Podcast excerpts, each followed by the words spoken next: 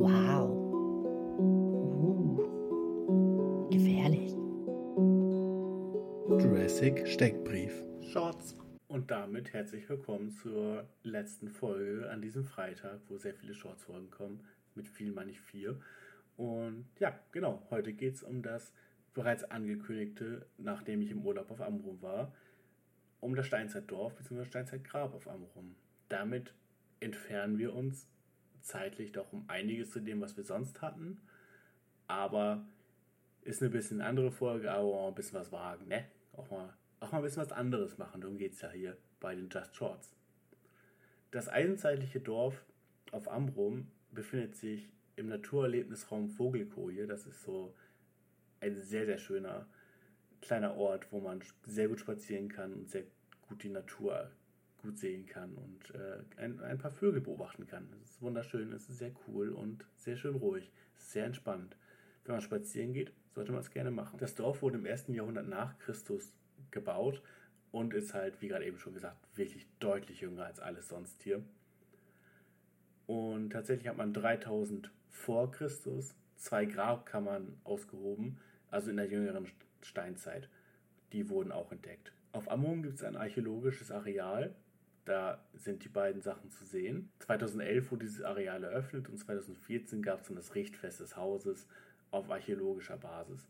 Also es ist einfach historisch und archäologisch sehr korrekt nachgebaut. Die Landschaft auf Amrum damals war ganz anders, als es heute ist. Zum Beispiel gibt es heute einfach ein bisschen Wald und viele Dünen und viel Heide.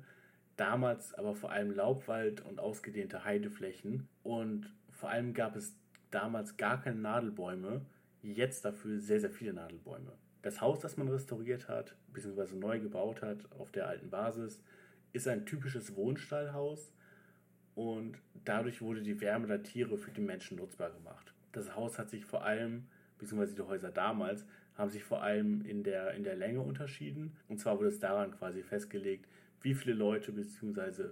Tiere mussten untergebracht werden, desto länger wurde es. Das Haus, das da jetzt steht, ist 15 Meter lang, 500 Meter breit und 4,3 Meter hoch. Der Wohnteil ist aber vom Viehteil abgetrennt und im Wohnteil gibt es auch eine Feuerstelle. An manchen Häusern, die deutlich länger sind oder deutlich länger werden konnten, gibt es dann auch zwei Feuerstellen. Da war einfach ein Loch im Dach, das abgedeckt wurde, dass es natürlich nicht reinregnet, aber auch damit die Leute natürlich nicht erstickt sind. Das Haus, das man gefunden hat, ist in der Ost-West-Ausrichtung und vor allem aus Laubbäumen gebaut, also Eichen- und Lärchenstämme. Der Boden war tatsächlich gepflastert. Im Viehteil gab es einen Zugang zur Jauchegrube und die Wände vom Haus waren aus Gras- und Heidesoden, die aufgeschichtet wurden. Das Dach war ein typisches Reddach. Das Eisenzeithaus galt auch als Mehrgenerationenhaus und super relevant war damals tatsächlich einfach das Überleben. Also die Nahrungsbeschaffung und Gegenstände, die man die man brauchte zum Überleben, mussten besorgt oder halt in erster Linie erschaffen äh, oder eingetauscht werden. Genau. Vorratshaltung war damals elementar. Man hat damals geräuchert, gepökelt oder einfach gekühlt, um Sachen länger haltbar zu machen. Jagd und Fischerei waren dabei genauso wichtig wie Viehzucht und Ackerbau. Und damit würde ich tatsächlich auch schon wieder rausgehen aus dieser sehr kurzen, sehr anderen Folge. Ich will gar nicht zu sehr reingehen in dieses Steinzeitthema. Ich wollte nur einmal dachte, das wäre vielleicht ein ganz schöner Aufhänger.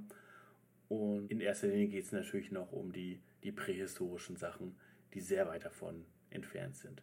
Ich will ja nicht so viel über Menschen reden oder über die Steinzeit, sondern über die Kreidezeit zum Beispiel oder Jura oder Trias.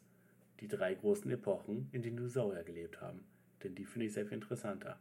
Aber jetzt war ich schon da, jetzt dachte ich, na gut, rede ich mal ein bisschen darüber, weil es ist ja jetzt auch nicht ganz uninteressant, ne? Und genau, einfach mal ein bisschen, bisschen über Sachen reden, die ganz interessant sind, dachte ich mir. Ich muss mich dabei immer ein bisschen mehr wieder, wieder reinbringen. Aber ich glaube, Steinzeit und sowas hatten wir alle in der Schule auch noch ein bisschen relevanter ähm, und haben da, können das vielleicht noch mal ein bisschen mehr einordnen. Ich finde es trotzdem sehr schön. Ist, die Empfehlung geht immer noch absolut raus, da mal eben nachzuschauen, wenn man, wenn man in, äh, auf Amrum ist wenn man da Urlaub macht oder einfach mal so zu Besuch ist, dann äh, kann man da sehr gut hingehen. Es ist ein sehr schöner Pfad.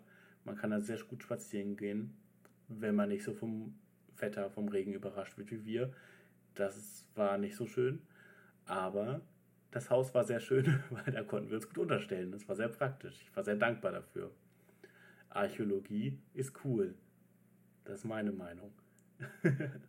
Und damit würde ich tatsächlich auch die Folge komplett beenden.